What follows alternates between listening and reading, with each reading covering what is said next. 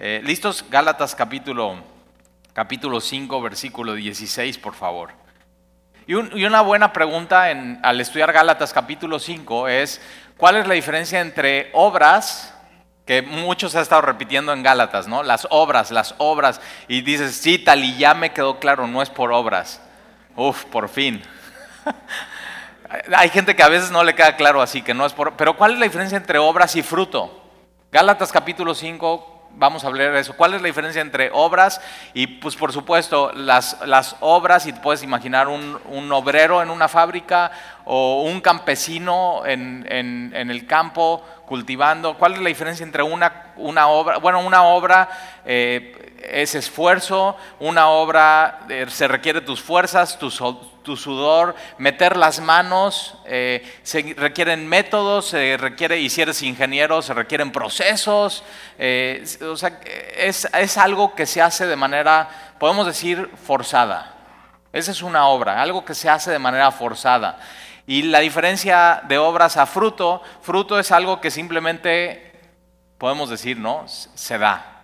O sea, es algo que se da. Nunca ves a un árbol de limón esforzándose para dar limones, ¿no? Y sufriendo y pujando y, o sea, no, un árbol de limón simplemente es, es un árbol de limón y da limones. Es como, es como Dios. Dios es amor y lo único que viene de Él es lo que Él es, es amor. Él, de Él no puede venir otra cosa. Y entonces eh, este, este, libro de Gálatas nos está diciendo que nosotros estamos en Cristo y somos cristianos y es por la gracia de Dios y entonces como cristianos tenemos que vivir de una determinada manera, pero no, no son obras, sino es fruto. Y ahora vamos al versículo 16, Gálatas 5, 16. Dice, digo pues, andad en el Espíritu y no satisfagáis los deseos de la carne Ah, y esta palabra andad es, la vas a entender muy bien cuando le preguntas a alguien así, ¿qué onda? ¿Cómo andas? O sea, ¿cómo, cómo, estás? y cuando le preguntas a alguien eso, entre semana, eh, te vas a tomar un café con alguien y dices, oye, ¿cómo andas? Eh, eso, ¿cómo andas? implica todo en tu vida. O sea, cómo andas en tu trabajo, cómo andas en tu matrimonio, cómo andas si eres soltero en tu soltería, cómo andas en la, o sea, si estás estudiando en la escuela, o sea, cómo andas, cómo andas, cómo, cómo vives. Y la Biblia nos dice a nosotros que si hemos entendido la gracia de Dios, tenemos que vivir de una determinada manera. Y, y la Biblia dice, es un mandato, dice, vive en, en todo lo que haces, en el Espíritu. Ahora, ¿cómo se ve una vida así? Porque algunos, o sea, si dices, o sea, voy a imaginarme cómo, o sea, de pronto se ve muy esotérico, o sea, cómo en el espíritu, cómo se ve eso realmente. Y Gálatas capítulo 5 y 6 nos va, nos va a contestar cómo se ve eso, cómo se ve vivir en el espíritu. Pero dice, andad en el espíritu y no satisfagáis los deseos de la carne. Ahora, ¿por qué la Biblia nos dice, no, no satisfagáis? Fagas los deseos de la carne. Ahora, la carne no es, no es esa carne asada que al rato te vas a comer. La carne es tu naturaleza pecaminosa. Cuando Pablo está hablando de la carne es mi naturaleza caída, pecaminosa, que ya ha sido redimida y que ya ha sido crucificada con Cristo, pero que todavía la traigo cargando. Y entonces la Biblia dice, ¿sabes qué? No, no satisfagas los deseos de la carne. ¿Por qué? ¿Por qué no tienes que satisfacer los deseos de la carne? Porque tienes que saber, es es imposible. Es imposible satisfacer los deseos de la carne. Porque la carne, la carne nunca va a decir, estoy satisfecha. La carne nunca va a estar en plenitud. La carne siempre va a demandar más y más y más y más. Es este es tu viejo hombre que ya no tienes que alimentar porque está muerto, sino lo tienes que matar de hambre. Y eso es lo que nos está diciendo este versículo. Simplemente no proveas para esos deseos que antes tenías y que a la hora de leer tu Biblia sabes, sabes que eso, es, eso, es, eso, eso no está correcto, eso no está bien. O sea, tú, e, e, es como cuando vas a un restaurante de estos de que te traen mucha comida. Has ido a esos restaurantes y pones, ¿no? Rojo, ya no me traigas más, verde, o sea, échale, o sea, le doy vuelo a la hilacha. Y de pronto, lo que pasa en esos restaurantes es que, aunque ya estás lleno, quieres más. Y entonces te traen, no, un pedacito más de picaña. Y estás, y, te dice el mesero, y está bien dorado. y estás, bueno, o sea, ya, está bien. Y cuando terminas la picaña, no te habían traído chistorra. Y cuando terminas la chistorra, la piña asada de postre. Tienes que saber esto, tu, tu carne, tu, tu, naturaleza pecaminosa nunca va a decir, ya basta, ya no, ya no más de eso. Y vamos a ver una lista de estas cosas. De, de qué, por ejemplo, adulterio es una de estas. El, el, el que satisface su carne con adulterio nunca va a estar satisfecho. Nunca, o sea, nunca va a decir, bueno, ya, o sea, nada más una y ya. No, no, o sea, simplemente más y más y más y más y más. imposible satisfacer a la carne. Pero lo que sí te satisface es el espíritu. Ahí encontramos todo lo que a través de las obras de la carne, o sea, un, alguien, que, alguien que fornica, por ejemplo, es una de las cosas de la lista, que es tener relaciones sexuales fuera del matrimonio.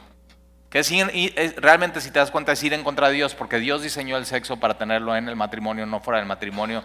Y alguien que fornica lo que está buscando es satisfacer una necesidad, que la plenitud solamente la da cuando estás en el espíritu y no cuando la estás forzando y estás esforzándote y estás usando métodos. Y lo que quiere alguien es sentirse amado. Y eso solamente lo da el espíritu. No puedes lograr a través de las obras de la carne lo que solamente te ofrece el Espíritu y es un fruto.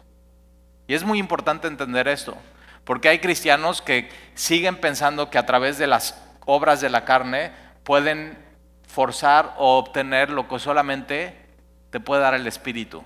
Por ejemplo, paz, gozo. Y, versículo 17, porque el deseo de la carne, y la carne es esto, está deseando cosas, quiero, quiero, quiero. Y siempre, y le das eso, ¿y qué crees? Quiere más. O sea, quiere más y quiere más y quiere más y quiere más y quiere más y quiere más. Por eso es eh, uno de los deseos de la carne, es hechicería, que es farmaqueia, que es droga. Y alguien que dice, bueno, a ver, voy a probar. Y, te das un pase de, de cocaína. Y entonces, ¿qué es lo que pasa? Ya no puedes parar porque quieres más y ya no te satisface y no te satisface y, no, y más, más, más, más.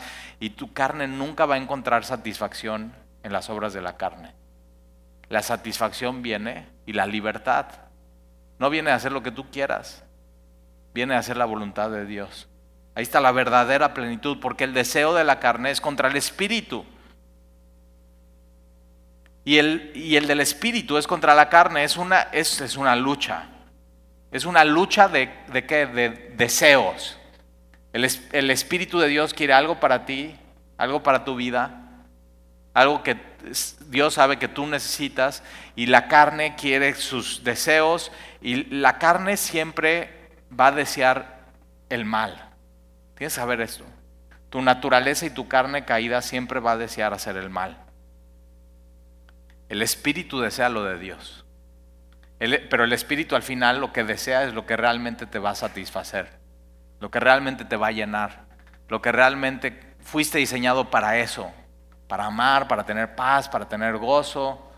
Y la gente de pronto busca estas cosas en obras, en, cosas, no las, no las vas a encontrar ahí. Y el del espíritu es contra la carne y estos se oponen, o sea, son opuestos, no pueden convivir estos dos. O tienes que decidir en tu vida, ¿cómo vas a vivir? ¿Vas a vivir por obras de la carne y tratar de satisfacer lo que es insaciable en ti por medio de las obras? ¿O vas a vivir por medio del Espíritu que realmente sí satisface? O sea, todos los, esto es constante, es una decisión todos los días. Es más, durante el día tienes que varias veces tomar esa decisión. ¿Cómo voy a vivir? por medio de las obras de la carne o por el fruto o por, el, por medio del espíritu. Porque estos se oponen, no pueden convivir, tienes que decidir cómo vas a vivir. Por eso Jesús dice, quien quiera venir en pos de mí, quien quiera, es una decisión, no es a fuerzas. Tú puedes decidir vivir para mí o vivir para Él. Seguir las, los deseos de mi carne o seguir a Jesús. Quien quiera venir en pos de mí, tome su cruz eso crucifica. dices, Talí, yo pensé que la cruz era mi suegra. No, no.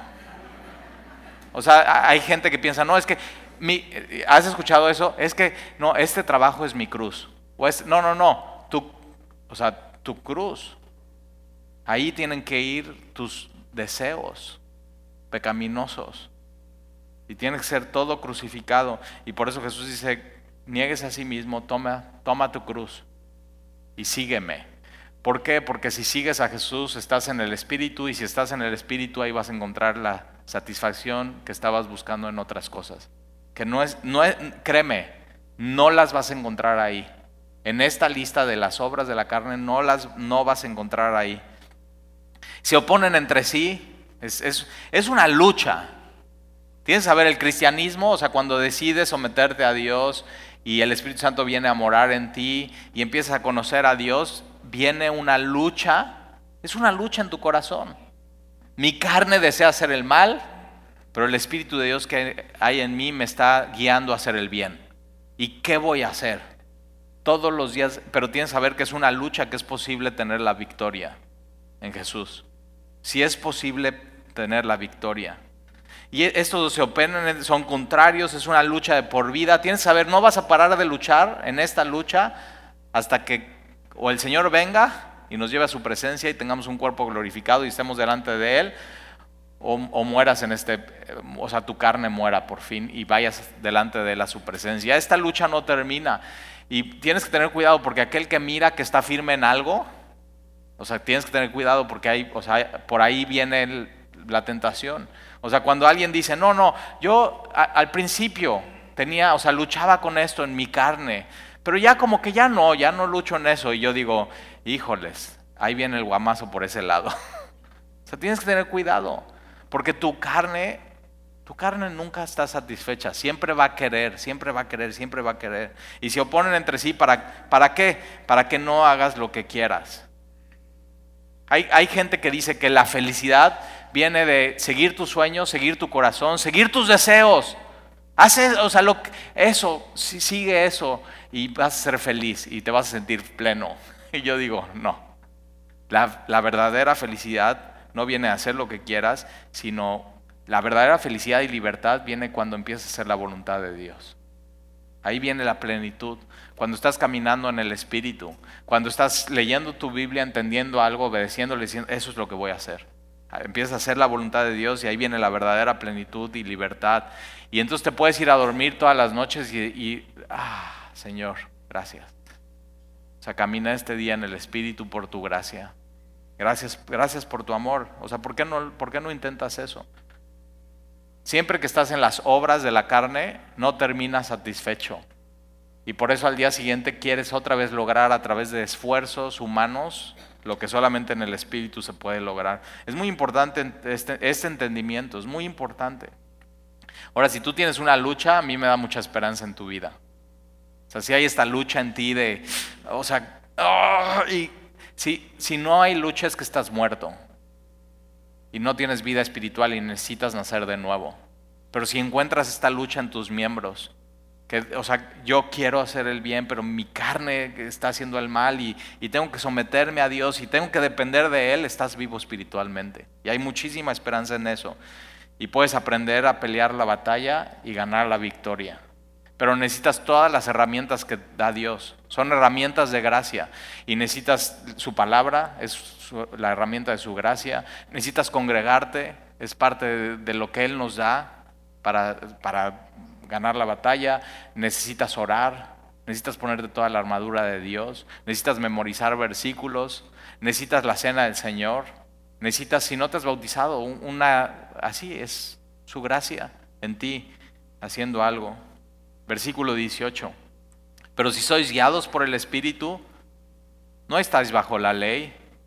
Entonces, el, fíjate, el Espíritu, el Espíritu nos guía y el Espíritu nos guía a lo que Dios quiere. El Espíritu nunca te va a guiar a las obras de la carne.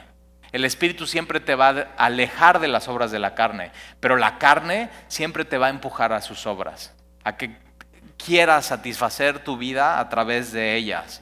Y ya no, o sea, ya no es, fíjate, el, Espíritu guía, la ley, estás, ya no estás abajo, la ley oprime.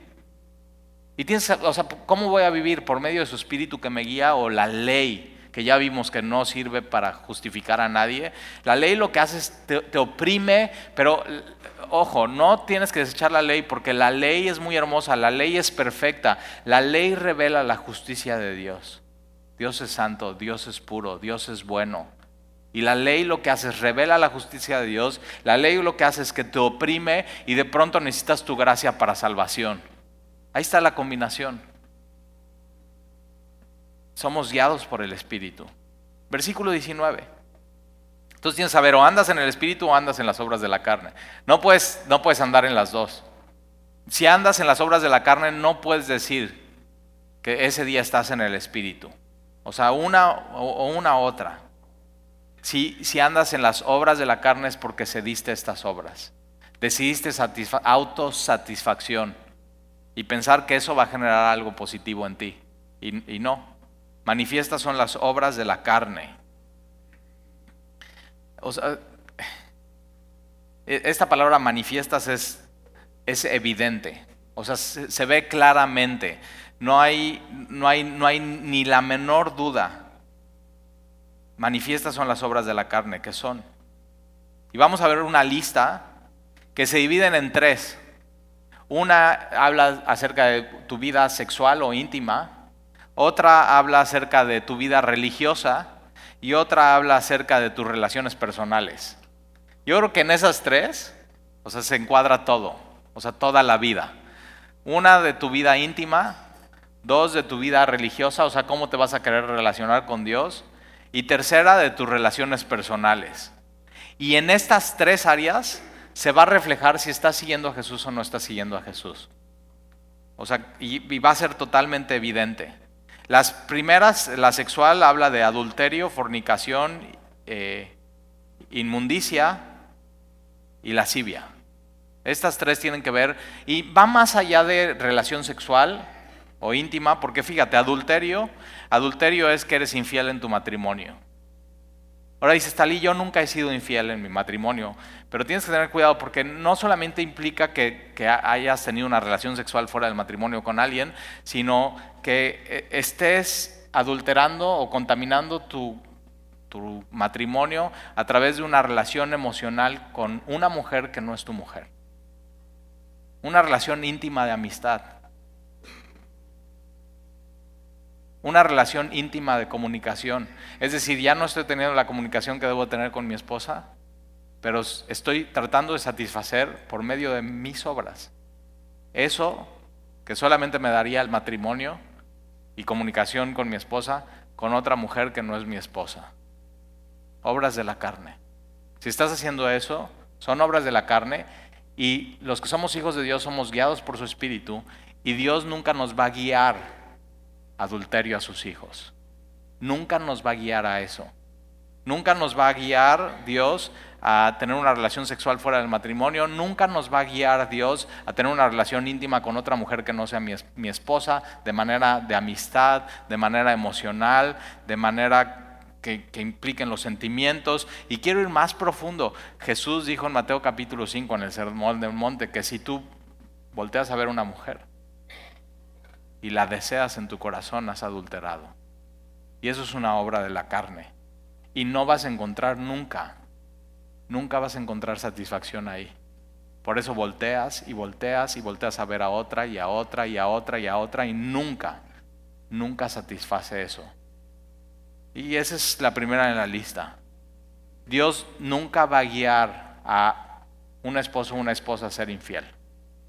Nunca. Eso es simplemente la carne que... Y tienes que saber, una persona que está adulterando su matrimonio nunca va a encontrar satisfacción en el adulterio.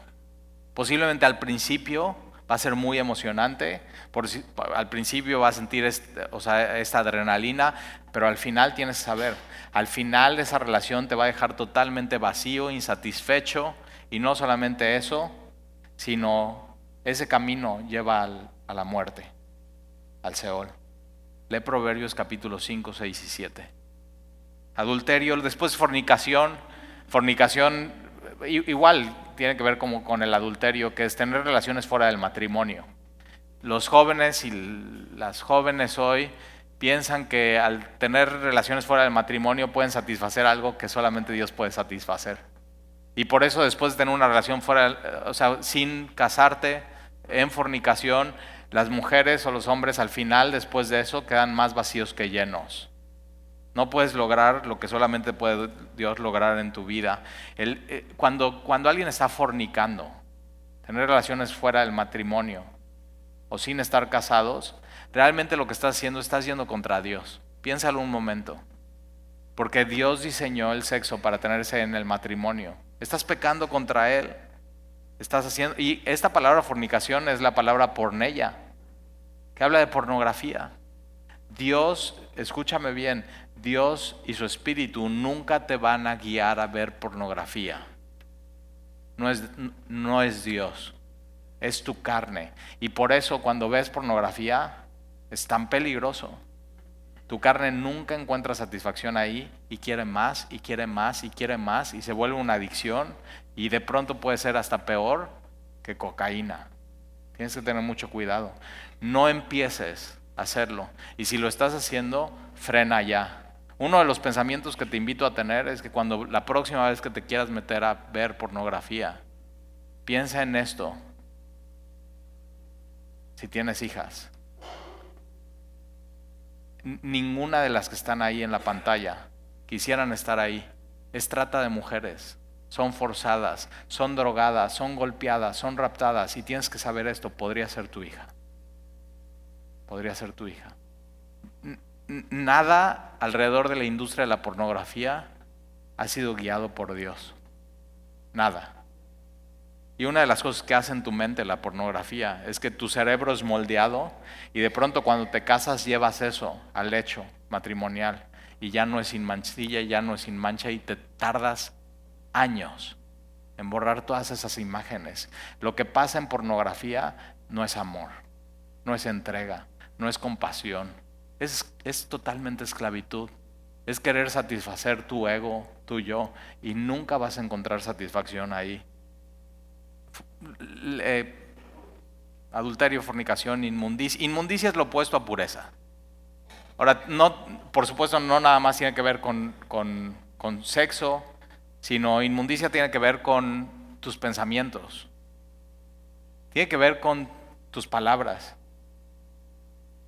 O sea, cómo, cómo hablas, cómo te refieres a alguien, eh, todo este tema de doble sentido, pero también tiene que ver con tus actitudes. ¿Cómo, ¿Cómo, son tus actitudes? Esta palabra inmundicia, que es lo opuesto a pureza, esta palabra se usaba para una herida que estaba infectada y contaminada. Y todo eso es obra de la carne, nunca va a satisfacer eso. Lascivia Lascivias son deseos desordenados. Ahora pueden ser con algo bueno, por ejemplo, ¿comer es bueno o no es bueno? Claro que es bueno. O sea, si no comes te mueres. Y no solamente es bueno comer, sino es bueno comer algo rico. O sea, ¿sí o no? O sea, Dios pudo haber dicho, no, que no haya tantas plantas, ni animales, ni nada, o sea, ni, sabores, sino simplemente Dios nos pudo haber dado, con esta pastilla, con esta te vas a alimentar y no necesitas más. Pero Dios decidió no, o sea, va a haber paladar, va a haber sabores, y por eso cuando te chupas un limón y agrio y, chile piquín y tajín, y, o sea, todo, eh, todo el, problema no es eso, es cuando viene un desorden. Cuando no hay un límite, tanto para comer mucho y entonces eh, eh, la lascivia es un deseo desordenado. Quieres y quieres y quieres. Y piensas que por hacer esas obras vas a poder llenar lo que solamente Dios puede llenar. Un problema alimenticio es un problema espiritual. Es que como mucho porque estoy muy preocupado y entonces y te quieres llenar y tienes que saber lo único que te puede llenar es Dios. necesitas tener, necesitas cambiar tu chip y necesitas tener hambre de Dios. Pero por otro lado es, es comer es bueno y de pronto la gente no quiere comer porque entonces quiere estar muy, muy fit. Y entonces empieza otro desorden alimenticio que es anorexia y bulimia. Y es querer, querer satisfacer algo que solamente el espíritu puede satisfacer en ti. Y es identidad, y es sentirte aceptada, y es sentirte amada. Y eso tienes que saber, solamente Dios lo puede dar. Todo lo demás son obras de la carne. Adulterio, fornicación, inmundicia, lascivia. nunca Dios te va a guiar a estas cosas. No, es, no es Dios.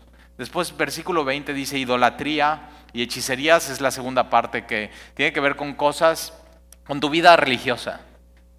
Es cómo te vas a relacionar con Dios. Idolatría, ya sabes qué es lo que es, es imágenes, estampas, eh, son cosas creadas por ti para que a través de esas cosas, obras, a través de esas cosas te puedas relacionar con Dios.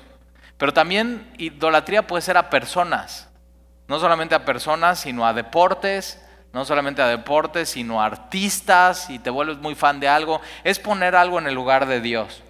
Es, es que, por, o sea, daría mi vida por eso. Y tienes que saber eso, el único que, que merece tu vida es aquel que te dio tu vida. Y, también me gusta esta descripción, idolatría es religión de fabricación humana. O sea, me encanta esa religión de fabricación humana. Es la idea de tú acercarte a Dios en base a otras cosas que no es la gracia. O sea, cualquier cosa. La idea de acercarte a Dios y tienes que saber que eso es enemigo de la gracia, es enemigo de la cruz. La única manera que nos podemos acercar a Dios es a través de Jesús. Es, una persona. Y por eso es idolatría, es Dios nunca te va a guiar para que tengas una relación con Dios a través de la idolatría o sea, simplemente nunca y nunca te va a llenar, nunca vas a encontrar plenitud en eso. Y después viene hechicerías. Ahora, ¿qué te imaginas cuando escuchas hechicerías? Sí, Tali, ahí viene Halloween. Oh, pues, ya ves, Halloween. Pero hechicerías es esta palabra farmaqueya, que tiene que ver con farmacia o fármaco donde viene todo este tema de drogas. Y en esos tiempos lo que hacían es que a través de drogas o sustancias, para afectar los estímulos y tu ánimo, tú pudieras tener una experiencia elevada o espiritual o de plenitud. O sea, si no ve a estos cuates que fuman marihuana, y dices, talí, marihuana es natural. No, no. O sea, marihuana no se diseñó para ser fumada. Sea, no, no es natural y, de veras, ya están los estudios, crea mucha adicción. O sea, crea perdición en los jóvenes. Y por eso los ves a los que son marihuanos, ¿no? Muy acá, muy buena onda. Peace and love. Fíjate, a través de una sustancia, de una droga, quieren crear lo que solamente Dios puede crear. Paz y amor. Dios nunca te va a guiar a estas cosas. Hechicería tiene que ver también con, por supuesto, tarot, cartas, eh, espiritismo. Eh, eh, pare de sufrir.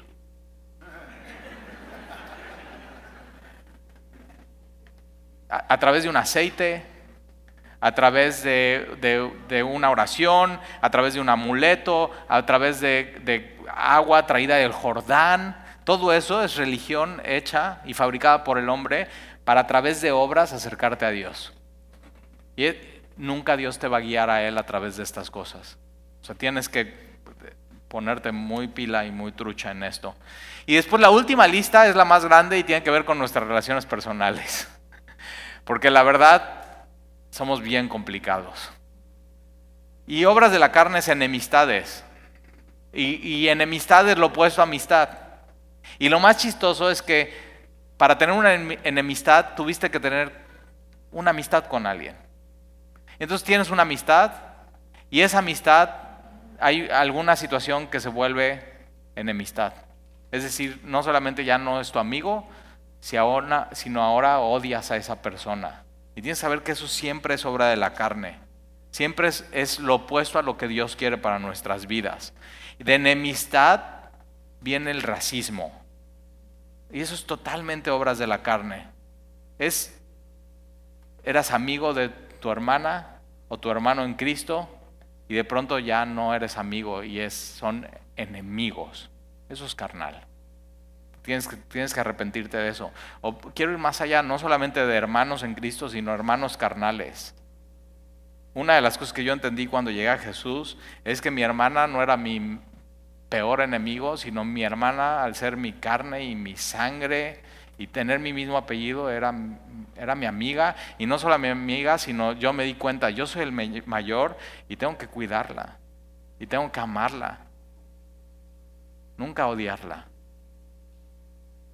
Y, sé, o sea, hay cosas entre hermanos. Yo tengo tres en la casa, son hermanos, y sí, y sí, o sea, de pronto se pelean y tienen sus dificultades, pero nunca tiene que haber odio, nunca tiene que haber enemistad. Y me encanta, o sea, me encantan los hermanos porque entre ellos se pueden pelear, pero cuando viene algún extraño y les quiere hacer daño, no te puedes meter con mi hermano. Es, ese es el tipo de amor que Dios está buscando entre nosotros que nos cuidemos, que nos protejamos. Al final, fíjate, es, es amor. Enemistades, pleitos. O sea, hay gente que nada más no se puede dormir sin pelearse ese día. No, no encuentra satisfacción si ese día no se pelea. Y tienes que saber, no vas a encontrar nunca satisfacción en pleitos. Alguien que es así, pleito y pleito y pleito y pleito y pleito, al final vas a terminar sin amigos, sin familia, completamente vacío, y Dios nunca te guía a los pleitos. Dios siempre te va a guiar a la reconciliación, al amor, a la compasión, a comprender las situaciones, pleitos, celos. Dios nunca te va a guiar a celos, iras, contiendas, disensiones. Esta palabra disensiones es divisiones. Y las obras de la carne dividen familias, dividen iglesias, dividen matrimonios y Dios nunca nos va a guiar a estas cosas. Y esta palabra herejías, no sé si la has escuchado alguna vez, pero básicamente herejías es, te están enseñando la, la correcta doctrina y tú, a pesar de que estás enseñando, enseñado en la correcta doctrina, escoges la incorrecta doctrina. O sea, tú dices, o sea, ya entendí que no es por comer algo, ya entendí que es por gracia, ya entendí, pero a fuerzas yo voy a querer, yo me circuncido. O sea, un, necio. Y eso, eso es herejías y herejías causa divisiones. Envidias. ¿Cuándo fue la última vez que tuviste envidia? Y tienes, o sea, tienes que saber, envidia es carnal. Dios nunca nos guía a tener envidias de nadie, de ninguna persona.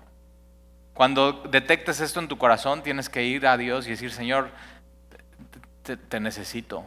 Sálvame de ser envidioso. Sálvame de estarme fijando en la otra persona y querer lo que Él quiere. O darme coraje de sus éxitos o de lo que bien le, él, le ha ido.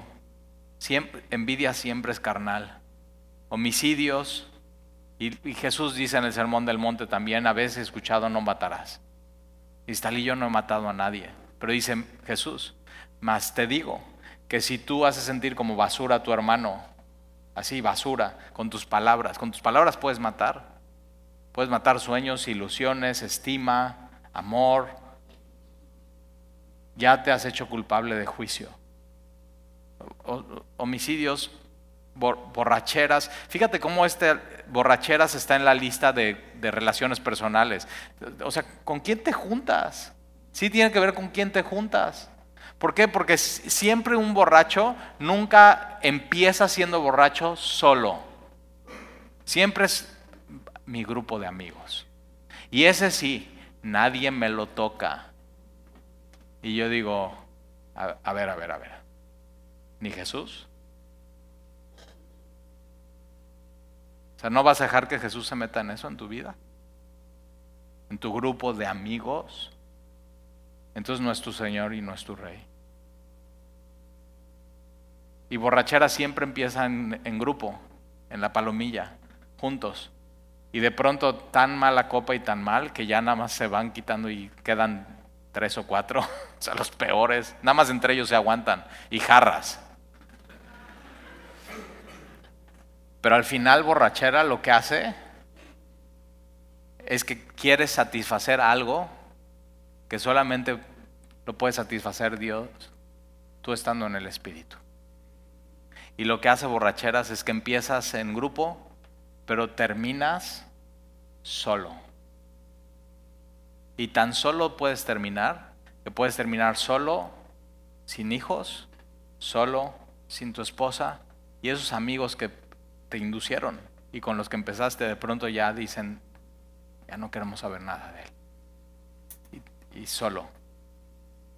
Borracheras, orgías son fiestas paganas, llenas de inmoralidad, y, la lista dice, y cosas semejantes a estas. O sea, cualquier cosa que, cualquier cosa que tú estés buscando hacer para satisfacer tu alma, que no es Dios. Cualquier cosa. Acerca de las cuales os amonesto, esta palabra amonestar es, o sea, basta ya. O sea, si estás en esta lista, no vas a encontrar satisfacción y Dios nunca te va a guiar a eso Dios lo que va a hacer es te va a decir, basta ya, basta ya. Como ya os había dicho antes, o sea, esto era una cosa que Pablo repetía y repetía, que los que practican tales cosas, esta palabra practicar es, es tu clase de vida, es tu hobby, ya te conocen por eso. O sea, ya te conocen por eso, no por estar en Cristo, no por ser cristiano. Los que practican tales cosas no heredarán el reino de Dios. No, fíjate, esto es serio y grave porque no puedes decir que eres cristiano y al mismo tiempo estar en adulterio.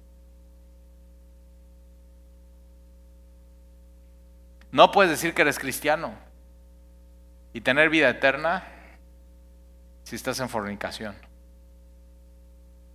No puedes decir que eres cristiano si todo el tiempo en tu corazón hay pleitos con personas y crees que vas a encontrar una satisfacción al ganar y al tener la razón. Esto, es serio. Es, lo opuesto. O sea, no va. O estás en Cristo o estás en la carne. ¿En qué estás? Versículo 22. Más el fruto del Espíritu.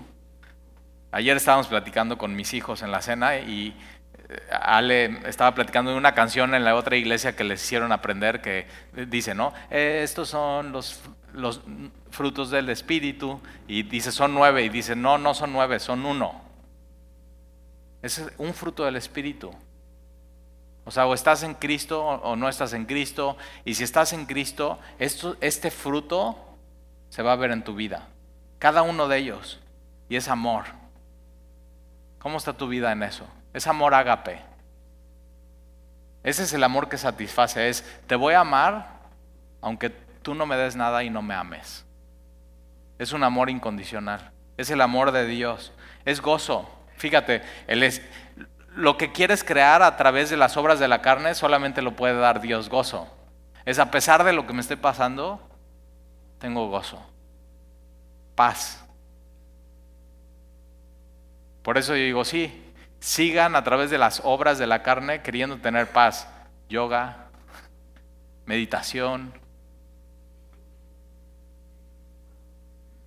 O sea, todo eso. Y yo digo, mira, o sea, y, y, es obras de la carne porque te cuesta dinero, te cuesta el gimnasio, te cuesta la maestra, te cuesta el outfit. O sea, es muy costoso eso. Y, y, es para generar algo que solamente estar en Cristo puede generar en tu vida. Siempre obras va, va a costar algo. Y siempre obras nunca va a dar lo que esperas. Nunca. Dices, Talí, sí, o sea, como que al principio es algo y muy relajado. Sí, después, cuando tú llegas a tu casa y tus hijos se portan mal, ay, ya se fue la paz. Paciencia. O sea, alguien que no es paciente es iracundo, alguien que no es paciente se está peleando con todo el mundo, alguien, o sea, simplemente no, paciencia, y fíjate, eso produce el espíritu, benignidad, bondad, fe. Esta palabra fe no es, o sea, eh, eh, habla de no fe en Jesús, porque tener fe en Jesús produce y permanecer en Él produce el fruto del Espíritu, que aquí fe es fidelidad.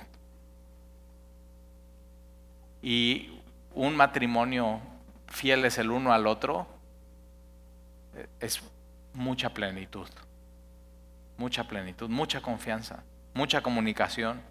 23, mansedumbre, es lo que era Jesús. Soy manso y humilde de corazón. Y ahí puedes encontrar la plenitud, templanza. Templanza es dominio propio, saberte controlar. Y dice, contra tales cosas no hay, no hay ley. Es más, fíjate, esta lista de versículo 22 y 23, contra tales cosas no hay ley. O sea, el, el mundo secular, hasta el mundo secular, esto lo ve como muy bueno. O sea, contra esto no hay leyes. Nunca te van a decir, oye, no, ya deja de amar, ¿no?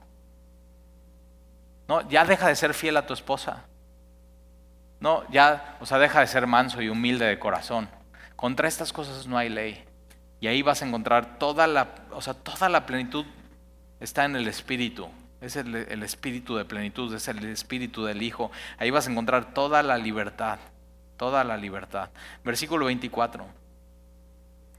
Pero los que son de Cristo, ah, y aquí está la clave, soy de Cristo. Y entonces, el fruto del Espíritu, porque el Espíritu vive en mí. Ahora tienes, o sea, el fruto no se da de, un día para otro. Tienes que permanecer en Cristo todos los días.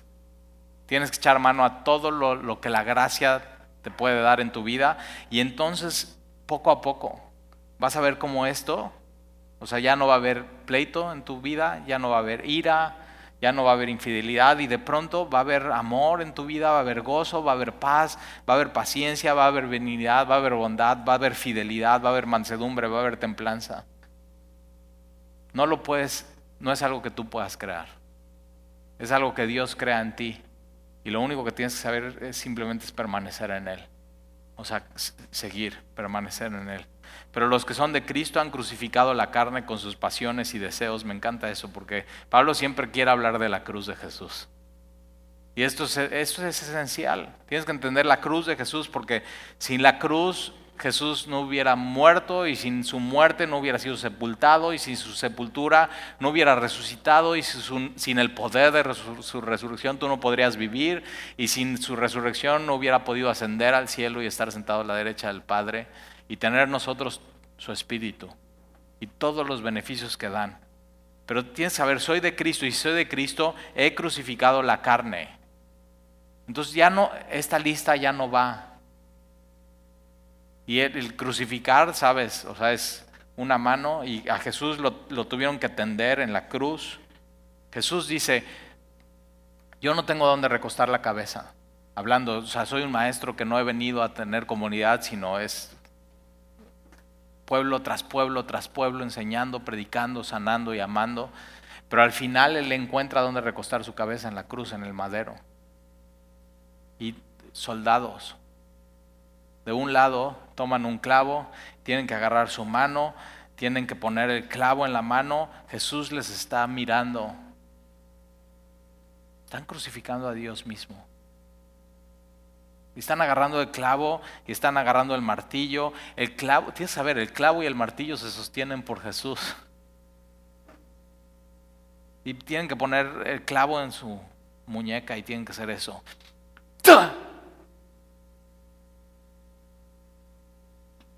Y junto con su mano, ahí tiene que estar nuestra, nuestras pasiones. O sea, tan me identifico con Él, que ahí está mi vida con Él, me identifico con su muerte. Y entonces mis pasiones son crucificadas ahí. Y del otro lado, no solamente mis pasiones, sino mis deseos. Eso se trata de estar en Cristo. Ahora, Señor, mis pasiones desordenadas, mis deseos que son de esta carne, están crucificados y sabes, o sea, si, si a ti te hubieran crucificado y te paran en la cruz, ya no te puedes bajar. Tu destino es morir.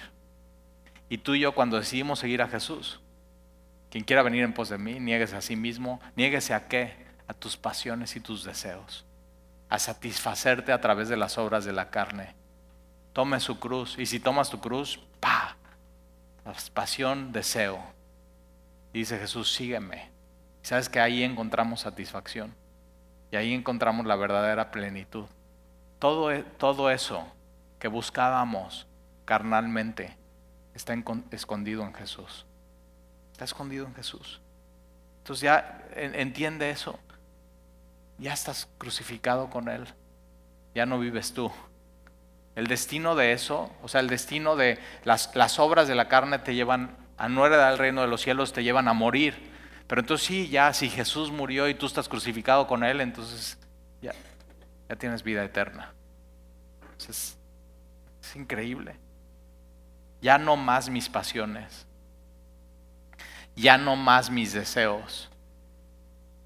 Señor, ya no más lo que yo quiera, sino hágase tu voluntad. Esa es la nueva manera de vivir para el cristiano. Somos una nueva creación. Tenemos una nueva naturaleza. Versículo 25. Y si vivimos por el Espíritu, el Espíritu es el que nos da vida. Al entender el Evangelio, el Espíritu nos da vida. Entonces ahora andemos también por el Espíritu. Ya no vivo para mí, para mis deseos y pasiones. Ahora vivo para Él. Eso es ser cristiano. Posiblemente hasta hoy no lo entendías. tienes que saber sin Dios sin Dios nunca vas a estar satisfecho. No, no intentes. O sea, simplemente lo único que va a pasar si intentas esta satisfacción que solamente viene de Él en las obras de la carne, lo único que vas a hacer es, te va a hacer daño a ti y va a hacer daño a los demás. Las obras nunca van a lograr el efecto que solamente Jesús puede hacer en tu vida, que es plenitud. Versículo 26, no, no nos hagamos vanagloriosos.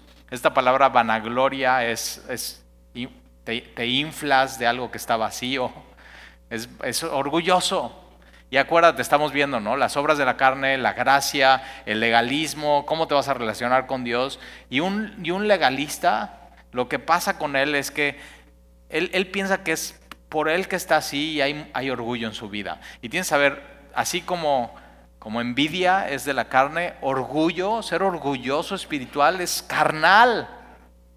O sea, no, no, va una con la otra. Y, la Biblia dice, no, no te hagas orgulloso espiritualmente hablando. Quien camina por el Espíritu no es orgulloso. No, no, no, nos hagamos vanagloriosos, irritándonos unos a otros. Ahora, ¿cómo un orgulloso espiritual irrita a los demás? Bueno, tú crees que todo lo que tú dices y haces está bien. Tú crees que todos los que hacen y dicen lo demás está mal y eso irrita a los demás. Y no hay lugar para eso en la iglesia. No nos hagamos vanagloriosos, irritándonos unos a otros, haciendo sentir mal a los demás. Eso es, eso es totalmente carnal. Yo todo bien, tú todo mal. Eso no es del Espíritu. Hacer sentir mal a los demás no es del espíritu. Y fíjate, tres cosas. No seas orgulloso. No irrites a los demás con tu orgullo espiritual, haciéndoles sentir que todo lo que tú haces está bien y lo que ellos hacen está mal. Ahora, no se los tienes que decir, se los puedes hacer sentir con tus actitudes. Y entonces irritas a los demás. Y después, esa persona, que esto es carnal, va a sentir envidia.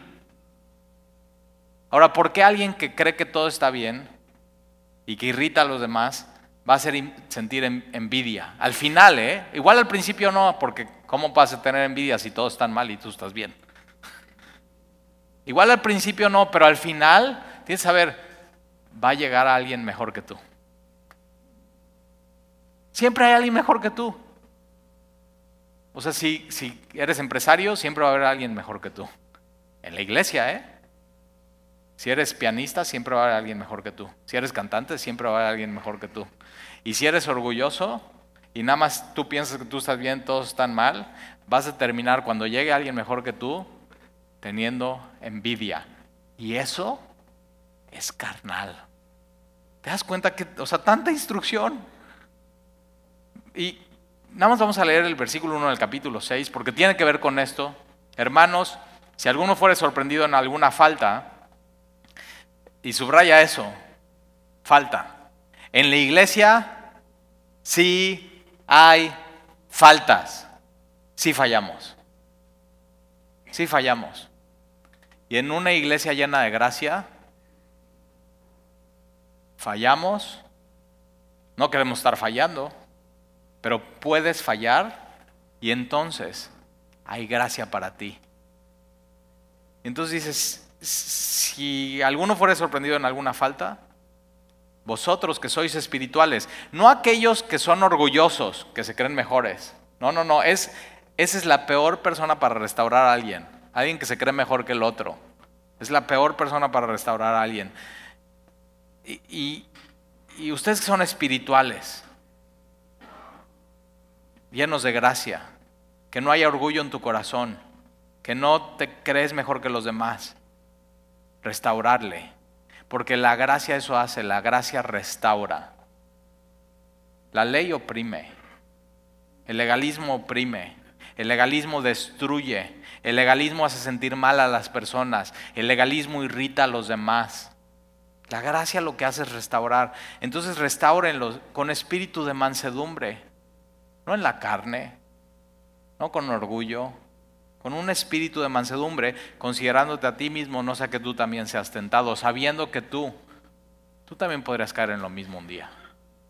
Entonces hay mucha gracia. Y tiene que ver entonces con esta tercera parte de la gracia se afecta a nuestras relaciones personales. Entonces en vez de pleitos, iras, contiendas, envidias, restauración. Y eso es lo que hace el amor.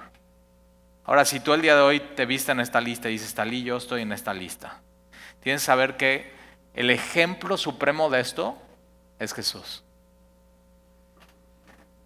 Y Él lo que está buscando en tu vida hoy, hoy, es restaurarte. Es que no sigas igual que entiendas que a través de esas cosas nunca vas a encontrar satisfacción, sino que la verdadera plenitud y satisfacción solamente la puedes encontrar en Él en una relación correcta con Él a través de su sacrificio en la cruz. ¿Oramos?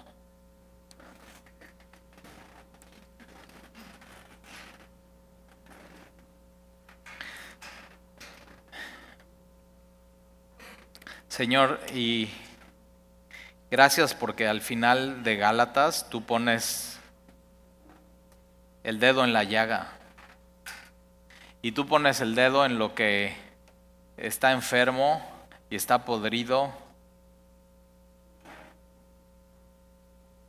pero lo pones no para destruir y oprimir, sino para sanar y restaurar.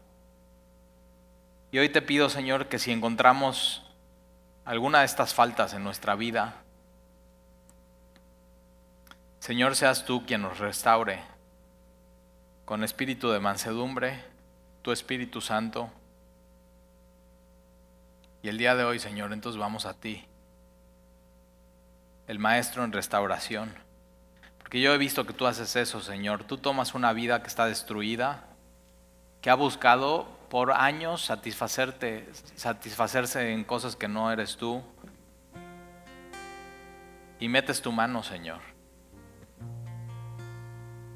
Y restauras. Y construyes. Y edificas. Y amas. Señor, que las personas que estemos aquí nos demos cuenta que toda esa lista de obras de la carne llevan a la muerte y tú nos quieres guiar a la vida.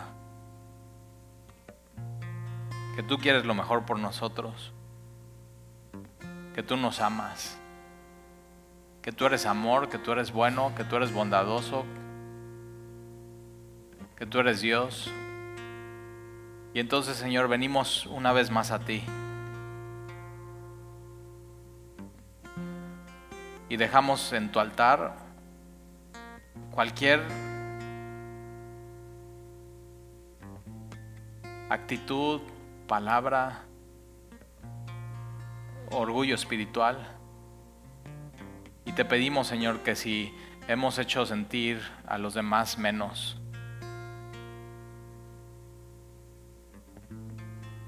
Señor, el día de hoy paremos y podamos hacer sentir a los demás que les amamos, que podamos ser amables con ellos, que podamos buscar, Señor, en sus vidas cómo edificarles. Y Señor, si encontramos en nuestro corazón envidia, ira, pleitos, contiendas, disensiones, necedades de que ya nos has enseñado lo que es correcto y queremos seguir en, el error. Señor, el día de hoy nos perdones y nos limpies. Que podamos llamarle, Señor, a nuestro pecado como tú le llamas. Si tenemos celos, que digamos, Señor, perdona mis celos. Señor, si tenemos ira, Señor, perdona mi ira.